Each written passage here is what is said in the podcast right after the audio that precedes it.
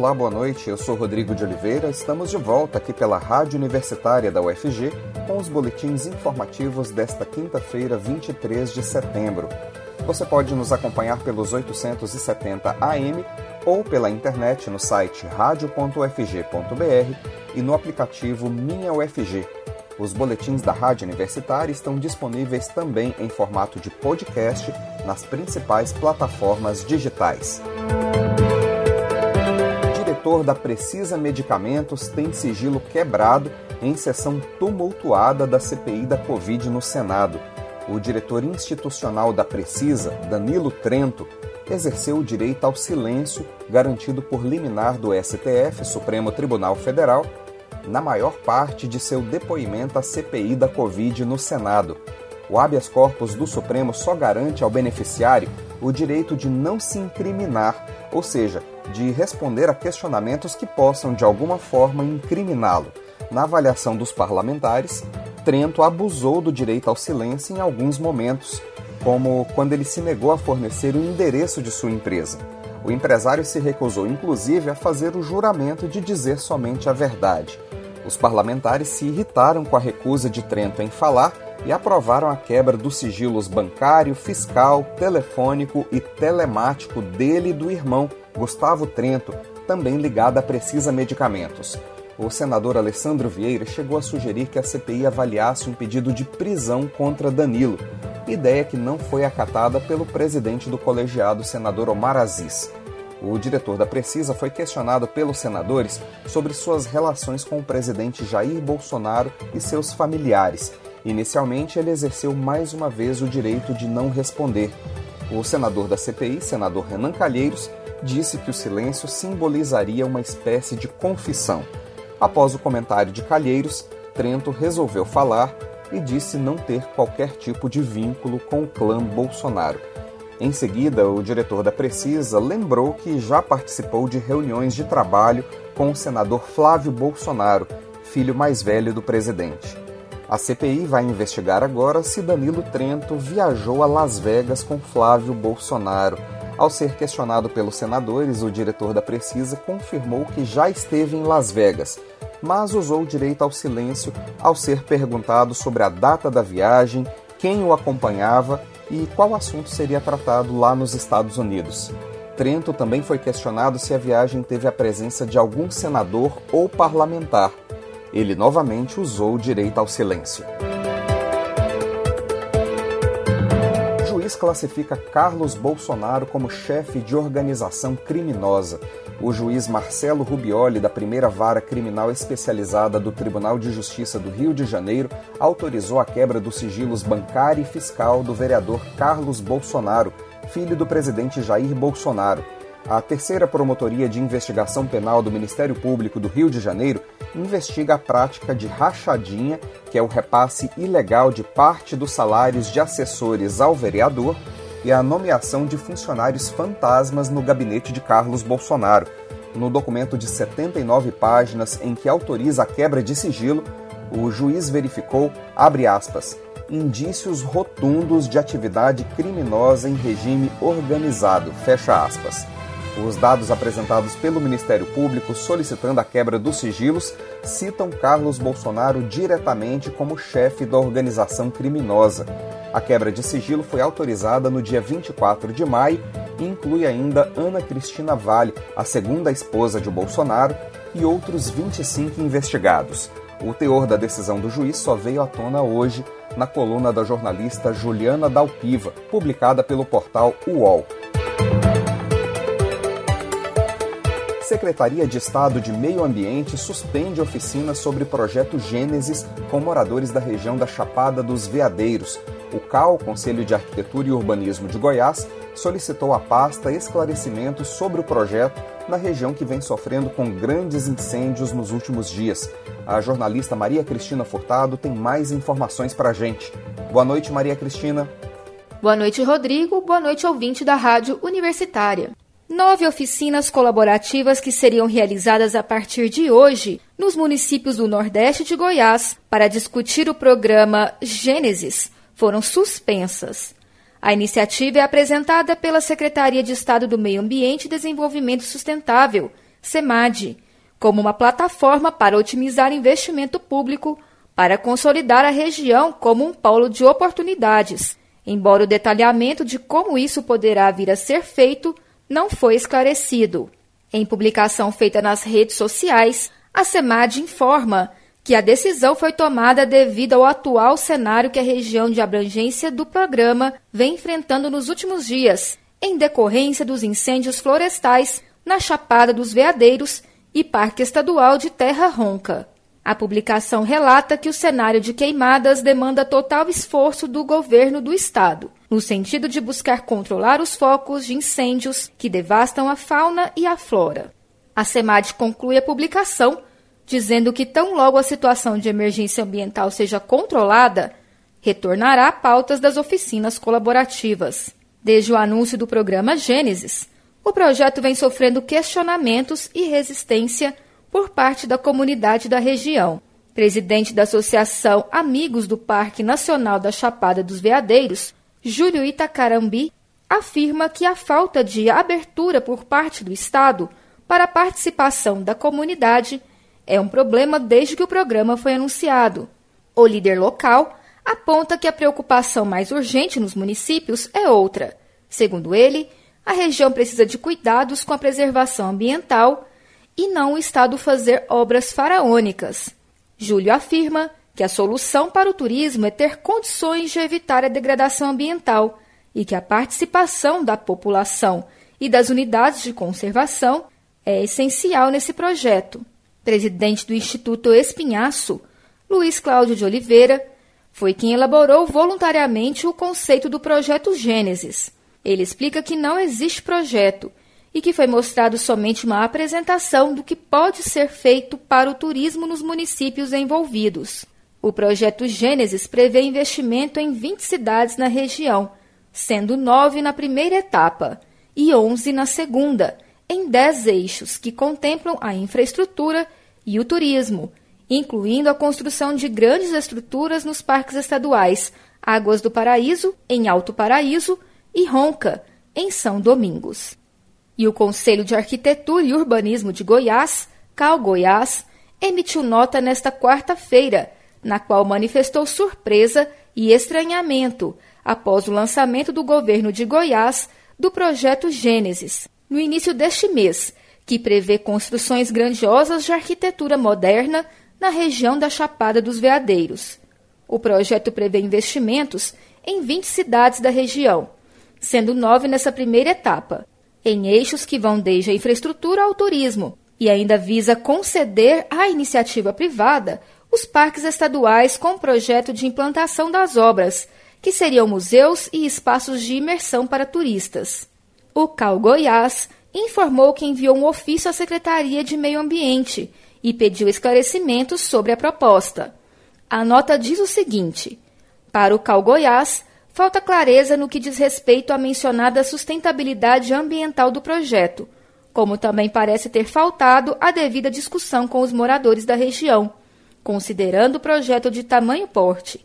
O governo estadual teria informado que o aporte de recursos para o projeto alcançaria a soma de mais de 3 milhões de reais. O Conselho vem recebendo pedidos de ajuda da população, preocupada com a real sustentabilidade do projeto, assim como com a carência relacionada a tantas outras demandas importantes dos municípios da região da Chapada dos Veadeiros, tais como infraestrutura de saneamento básico e políticas efetivas de prevenção aos incêndios avassaladores que acometem a região na época seca do ano. Moradores e ativistas da região têm se movimentado contra o projeto, inclusive com a criação de um abaixo-assinado online. O governador Ronaldo Caiado disse recentemente que a implementação se dará após consultas populares nos 20 municípios envolvidos. E seguindo com informações sobre a região da Chapada dos Veadeiros, o combate ao fogo tem gerado forte sobrecarga e risco aos brigadistas envolvidos, e casos de Covid-19 têm piorado a situação do combate aos incêndios. Ao todo, de acordo com o Instituto Chico Mendes de Conservação da Biodiversidade, o ICMBio, a força-tarefa é composta por cerca de 200 pessoas, entre brigadistas do ICMBio, do Preve Fogo, bombeiros de Goiás, do Distrito Federal, Polícia Militar Ambiental de Goiás e voluntários. João Ribas, subdiretor da Brigada dos Voluntários de Cavalcante, Brivac, disse que a situação na Chapada dos Veadeiros é crítica e que o município de Cavalcante está tomado por fumaça. Imagens impressionantes registradas pelo fotógrafo Ahmad Jarrah mostram o fogo se alastrando pelos dois lados de uma rodovia, na região do município de Alto Paraíso. O fogo consome vasta extensão da mata e toda a vista fica encoberta por fumaça. Por meio de nota, o Corpo de Bombeiros Militar de Goiás informou que todos os militares que trabalham na operação estão sendo testados e os que tiveram resultado positivo para a Covid-19 serão afastados e substituídos. A ausência dos brigadistas que aguardam o resultado dos exames aumentou ainda mais a sobrecarga nas demais equipes.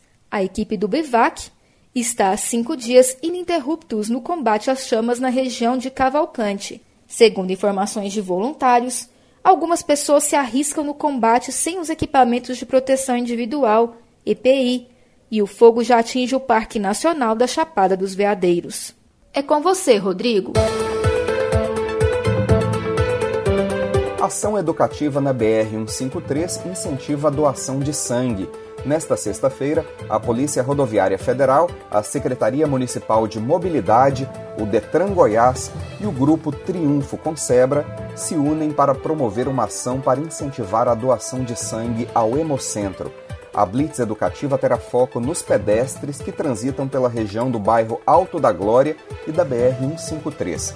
Além de conseguir novos doadores, a ação que integra a Semana Nacional de Trânsito vai alertar a população sobre os cuidados e a consciência no trânsito, principalmente no momento da travessia. Para fazer uma doação de sangue, é necessário estar saudável, ter peso acima de 50 quilos, apresentar documento com foto e ter idade entre 16 e 69 anos. Menores de 18 precisam de autorização dos pais para doar. Quem tomou a vacina contra a gripe ou a Coronavac contra a Covid precisa aguardar 48 horas antes de fazer a doação de sangue. Quem tomou a AstraZeneca, a Janssen ou a Pfizer precisa aguardar 7 dias antes de doar. MTST ocupa Bolsa de Valores de São Paulo. Os ativistas do Movimento dos Trabalhadores Sem Teto ocuparam a sede da Bolsa no centro de São Paulo no início da tarde de hoje. De acordo com o MTST, a ocupação é um protesto contra a fome, a inflação e o desemprego. Segundo o movimento, o local foi escolhido por simbolizar a especulação e a desigualdade social. No Twitter, a organização postou que enquanto as empresas lucram, o povo passa fome e o trabalho é cada vez mais precário. Em uma série de tweets, o MTST disse que a bolsa mostra a existência de dois Brasis: um Brasil em que a bolsa está cheia de valores e um Brasil em que a bolsa da maioria da população está vazia. Ainda de acordo com as postagens, quem segura Bolsonaro no poder são os donos do mercado, em nota, o movimento disse que a manifestação de hoje é apenas o início de uma campanha que terá ações nos próximos meses em todo o país.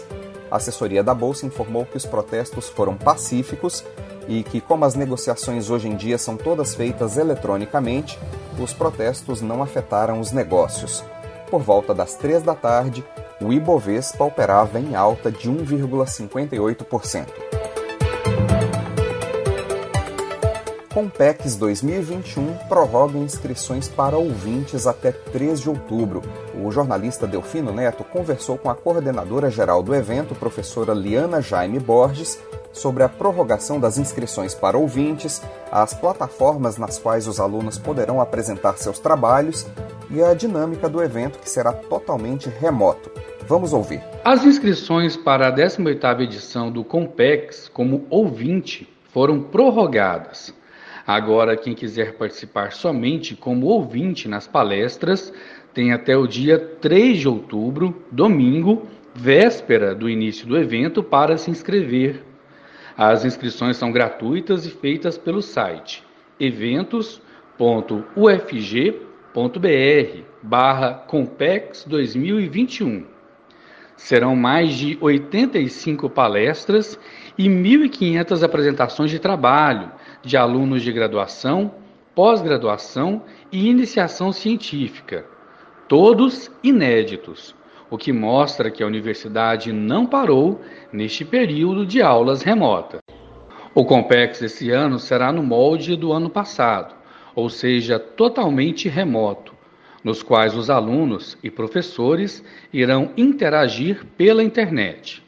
As palestras principais serão transmitidas pelo canal oficial da UFG no YouTube, mas as apresentações de trabalho serão feitas pelo Google Meet e também pela plataforma Evento, criada no ano passado pela PRPI da UFG. Na plataforma Evento, os ouvintes poderão acessar as lâminas das apresentações dos trabalhos. Então, recapitulando, serão três plataformas utilizadas no Compex 2021: canal oficial da UFG no YouTube, Google Meet e plataforma Evento. A Rádio Universitária da UFG está divulgando o evento há mais de um mês e eu conversei com a coordenadora geral do Compex 2021, professora Liana Jaime Borges, que nos contou como será o evento na edição deste ano. Olá, professora Liana, obrigado por falar com o público ouvinte da Rádio Universitária. Como será o Compex? Quantas palestras, quantas apresentações de trabalhos estão previstos? Bom, este ano o Compex ele vai ter em torno de 85 palestras sendo que essas palestras estarão distribuídas entre as palestras principais, que abordarão a temática do evento, e também dentro das atividades paralelas, que serão realizadas por docentes, por técnicos administrativos dos órgãos e das unidades acadêmicas da UFG e também nos três eventos integrados ao Competes que nós teremos, que é o Congresso FACE 2021, o 18º Seminário do IPTESP e a sétima Mostra de Divulgação Científica do Programa de Pós-Graduação em Ciências Biológicas. Então, ao longo desses cinco dias de evento, teremos essas 85 palestras distribuídas é, em todas essas atividades então, o evento está recheado de muitos assuntos e de muitas atividades para que a gente possa debater e aprender bastante. Para quem vai apresentar trabalhos no Compex, as inscrições já se encerraram. No entanto, as inscrições como ouvintes foram prorrogadas para até o dia 3 de outubro quem quiser participar do evento, nós ainda estamos com as inscrições abertas como ouvintes, ou seja, sem apresentação de trabalhos. Então as pessoas elas podem acessar o nosso site, que é o eventos.ufg.br/compex 2021 e fazer a sua inscrição.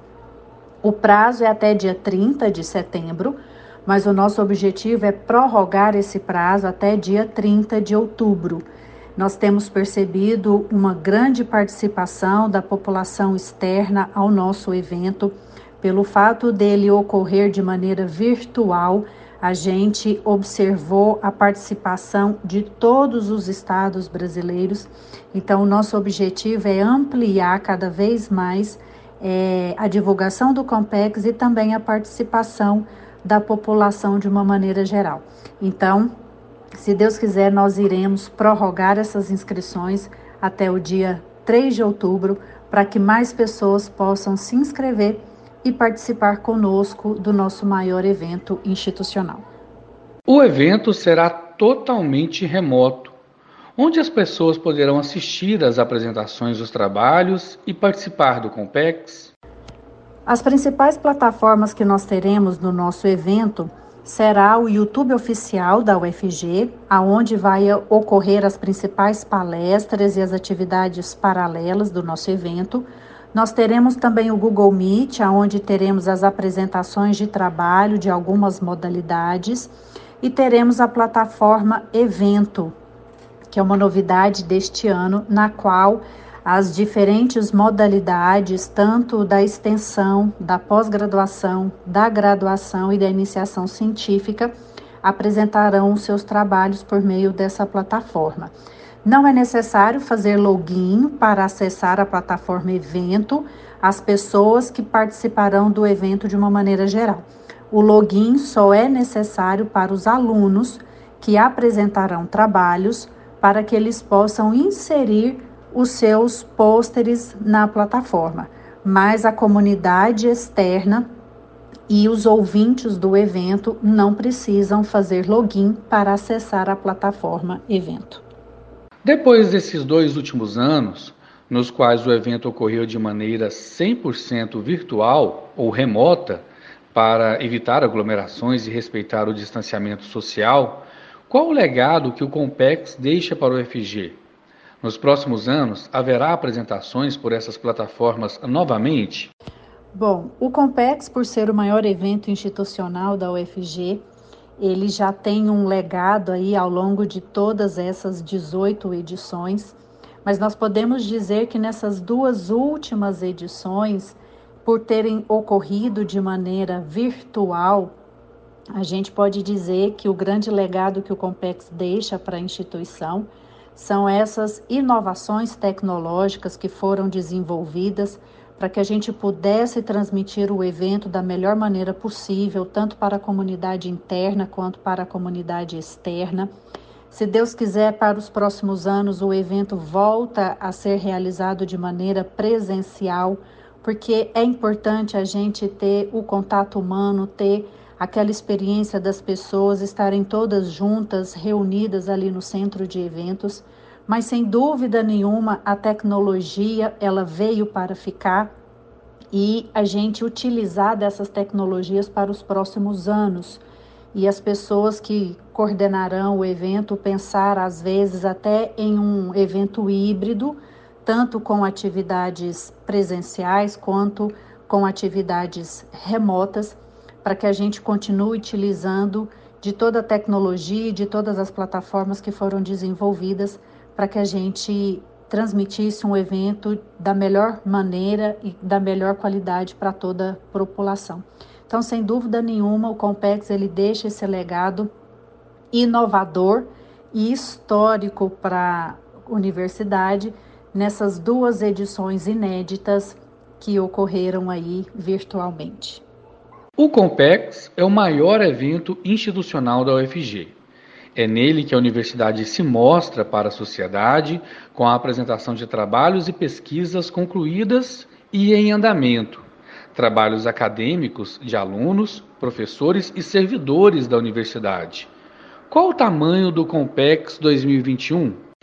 Até o momento, a gente tem um total de 6 mil participantes já inscritos no nosso Compex mas como a gente ainda está com as inscrições para ouvintes abertas, a gente acredita que a gente vai aumentar significativamente esses números até o dia 3 de outubro.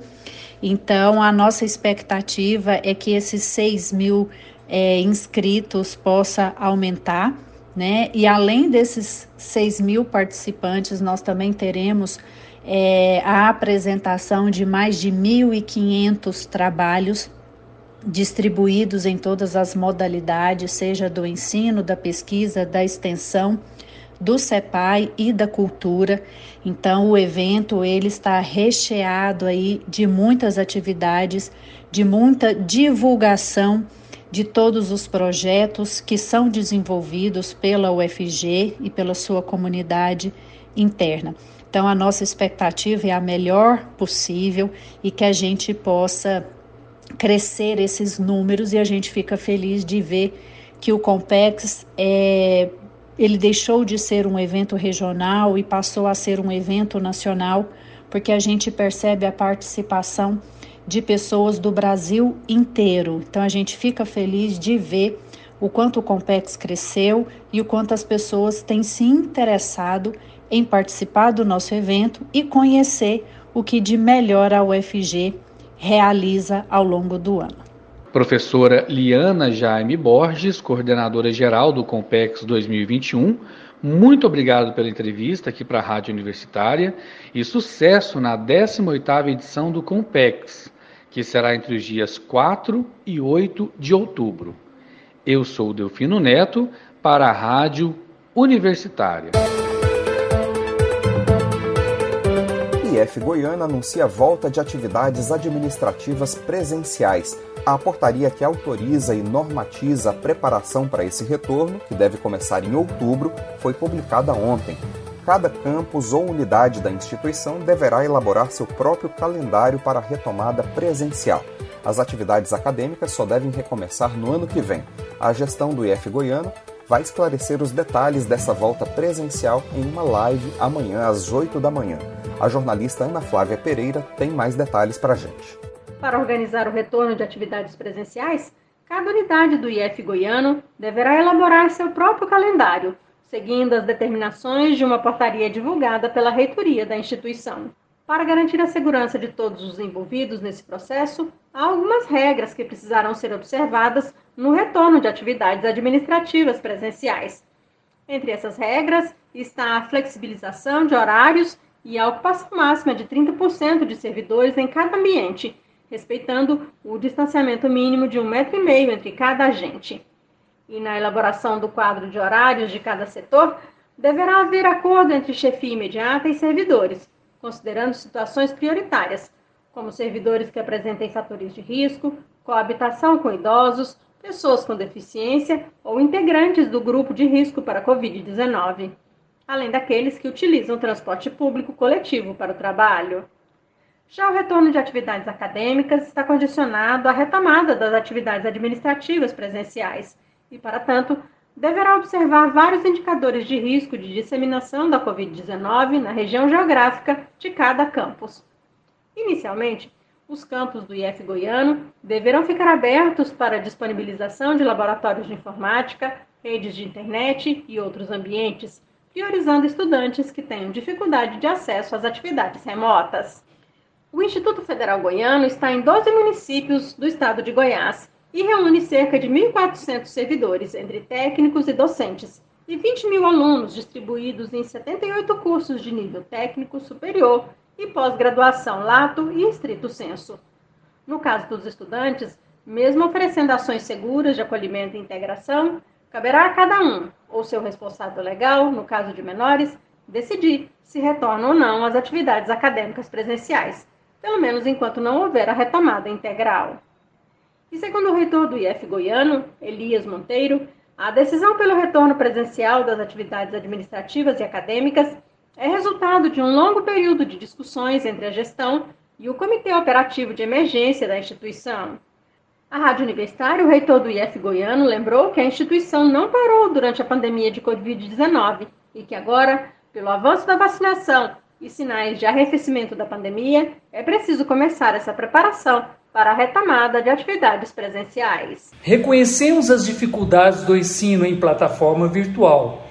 Como a vacinação está avançando e muitos indicadores demonstram um arrefecimento da pandemia, nesse momento a ideia é nos prepararmos para o retorno gradativo e seguro às atividades 100% presenciais, que provavelmente iniciarão em 2022. Só que, para que isso aconteça, precisamos iniciar nossas atividades presenciais, preparar nossa infraestrutura, iniciarmos gradualmente as atividades acadêmicas com a abertura da instituição, a disponibilização de nossos laboratórios de informática, redes de internet e outros ambientes, e só depois, quando os indicadores de biossegurança permitirem, iniciarmos nossas atividades acadêmicas presenciais. A partir de agora, Cada unidade do IF Goiano deverá e poderá elaborar o seu cronograma de retorno gradual e seguro às atividades acadêmicas, observando os indicadores de risco da disseminação da Covid-19 na região geográfica da nossa do campus ou da nossa unidade. São muitas as dúvidas, cada cidade brasileira tem uma realidade. Há inúmeras diferenças entre a teoria e a prática do que realmente vai funcionar. Temos uma certeza, é de que não podemos mais adiar essa conversa. Não vai ser tudo de uma vez, será um processo de aprendizagem. Não vai ser da forma como as nossas expectativas desejam, mas não podemos é ficar aguardando, precisamos começar. Ana Flávia Pereira, para a Rádio Universitária. Nós teremos mais notícias amanhã no boletim das 10 horas da manhã. Continue acompanhando nossa programação pelos 870 AM e pela internet no site radio.ufg.br e no aplicativo Minha UFG. Nós também estamos nas redes sociais. Curta nossa página no Instagram e no Facebook. Use máscara em locais públicos, mesmo se você já estiver vacinado. O uso da máscara pode ajudar a frear a transmissão do coronavírus.